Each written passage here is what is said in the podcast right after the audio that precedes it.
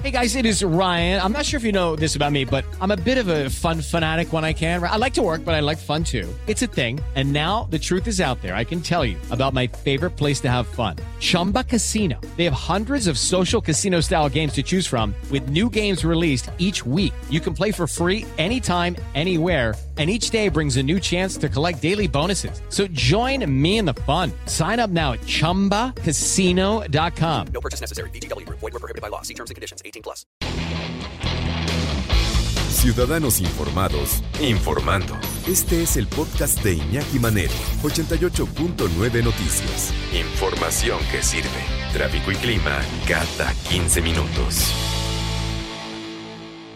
¿Qué nos quieren decir los gatos cuando maullan? Porque de repente, pues, el gato maulla, el perro ladra, sí, pero es que solamente maulla hacia nosotros. Algo nos quiere decir cuando el gato maulla, porque entre ellos hablan distinto, entre ellos se comunican de manera distinta. ¿Cuál es el código de comunicación de los gatos? Porque sí, sabemos que si el perro mueve la cola, pues que está contento. Pero cuando el gato mueve la cola, no quiere decir que esté contento, al contrario. A veces ni te le acerques y también checa las orejas. Es, es. Por eso les digo, perros y gatos son dos sistemas operativos distintos.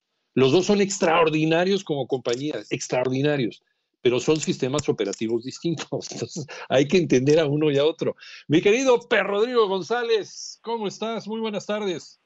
Saludos, Naki, humanidad que nos escucha, Canina y ahora Gatuna.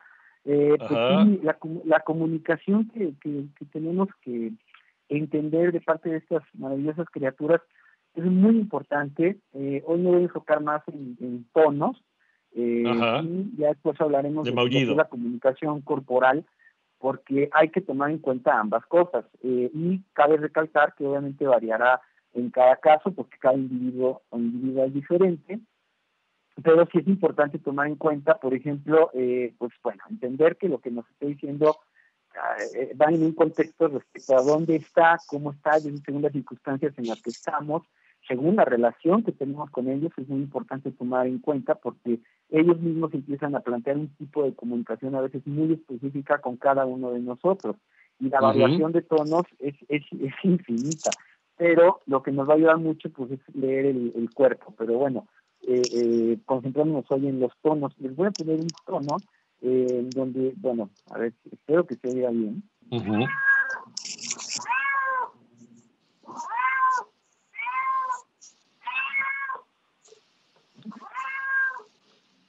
Este tono, que es como un no, luego lo alarga y luego lo vuelve a, cortar, es una llamada de atención, sin duda alguna nos está eh, pidiendo que le hagamos caso, es como un pélame, no tan exigente. Como pélame, Es simplemente, oye, estoy aquí, ¿no?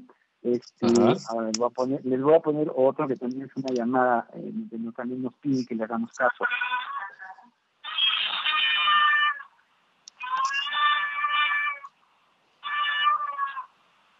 Este, este es un tono mucho más exigente. Eh, se escucha como alarga la U en el...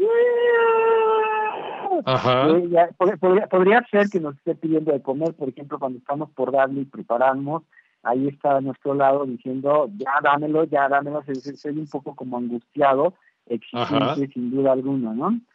Los gatos llevan aproximadamente 10.000 años conviviendo con nosotros. Eh, nosotros no los domesticamos, según de acuerdo con algunos especialistas, ellos se dejaron domesticar, por eso los gatos son semisalvajes.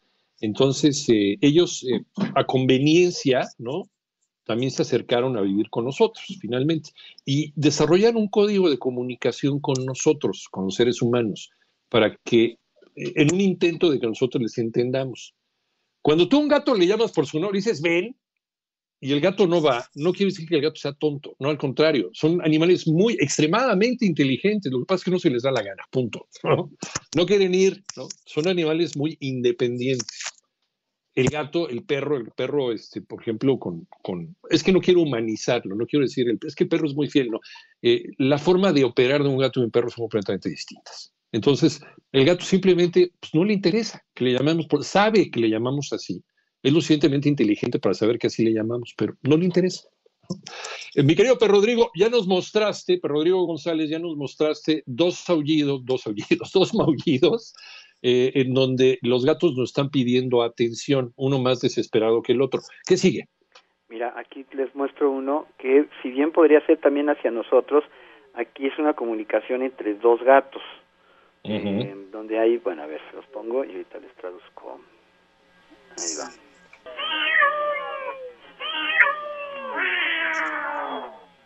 Ahí hay una comunicación eh, en donde está insistiendo uno y el otro ya responde de una manera un tanto agresiva que ahorita les voy a mostrar unos agresivos para que aprendamos también a entender esa distancia que nos están marcando, que es muy importante porque es, pues solemos no entender esos límites y luego lidiamos con las consecuencias. Eh, Este otro, eh, ya, ya después les digo entrar en detalle en también entender la comunicación corporal, porque este otro que les voy a enseñar si viene acompañado de un alzamiento de belfos, bueno, de cachetes, este, y, y ojos cerrados y orejas y ahorita, pero bueno, a ver si se escucha bien.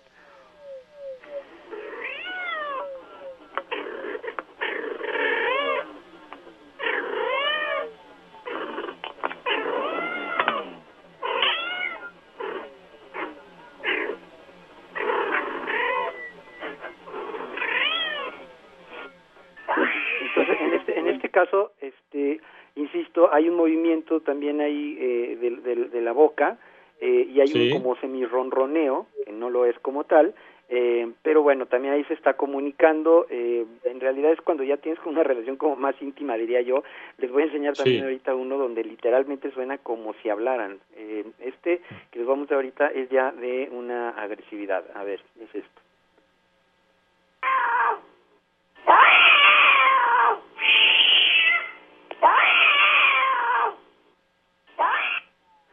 Esto es posiblemente cuando lo llevas al veterinario, por ejemplo, y lo estás manipulando, pues te está diciendo básicamente que no lo sigas tocando y que va a pasar una mordida. Que eso es algo muy importante. Son muy buenos para, igual que con los perros, para amenazarte.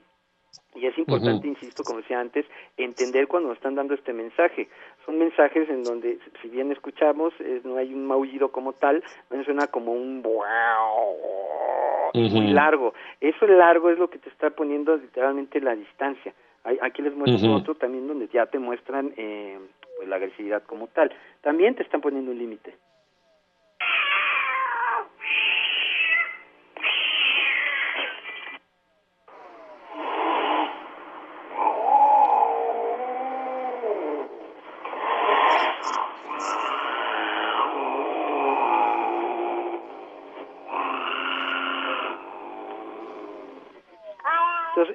Escuchamos literalmente como un gruñido, pues es como tal, hay que entenderlo con mucha alerta eh, insisto, ya les explicaré cómo hacen las orejas y los ojos, pero ahí sí acercarse. Y este otro es donde realmente se escucha como un bebé, que mucha gente hasta a veces les da como cosita o miedo. Cuando están en celo, ¿no? Eh, eh, pues, bueno, sí podemos plantear, este, sí es una de las circunstancias en las que suena así, pero también se da entre nosotros. Y es una comunicación también, digo yo, como muy íntima, porque es literalmente como si hablaran, mira, me da hasta risa.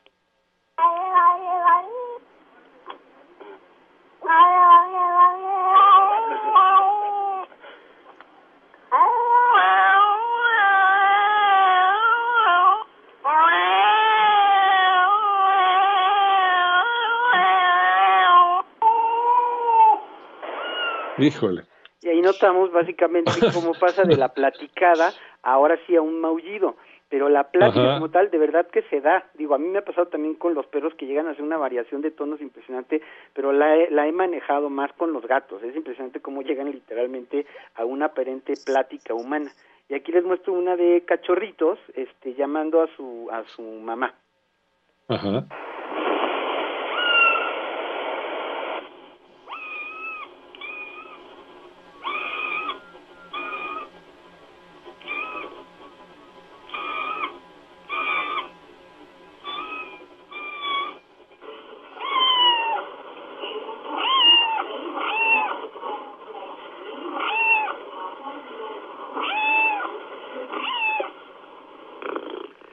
Hay una variación en el primero y el segundo, porque a veces son más cortos o más largos, y a veces varía mucho. La verdad es que la variación de tonos es impresionante. Puede ser porque tiene hambre o básicamente cuando son muy pequeños y todavía no abren los ojos y se empieza a dar una comunicación con la mamá incluso a grandes distancias o cerca. Y aquí rápidamente ya les enseño, les enseño lo que pues muchos conocemos como el ronroneo, que es básicamente una muestra de eh, pues como de cachondeo, ¿no? Como me encanta estar a tu lado, acaríciame.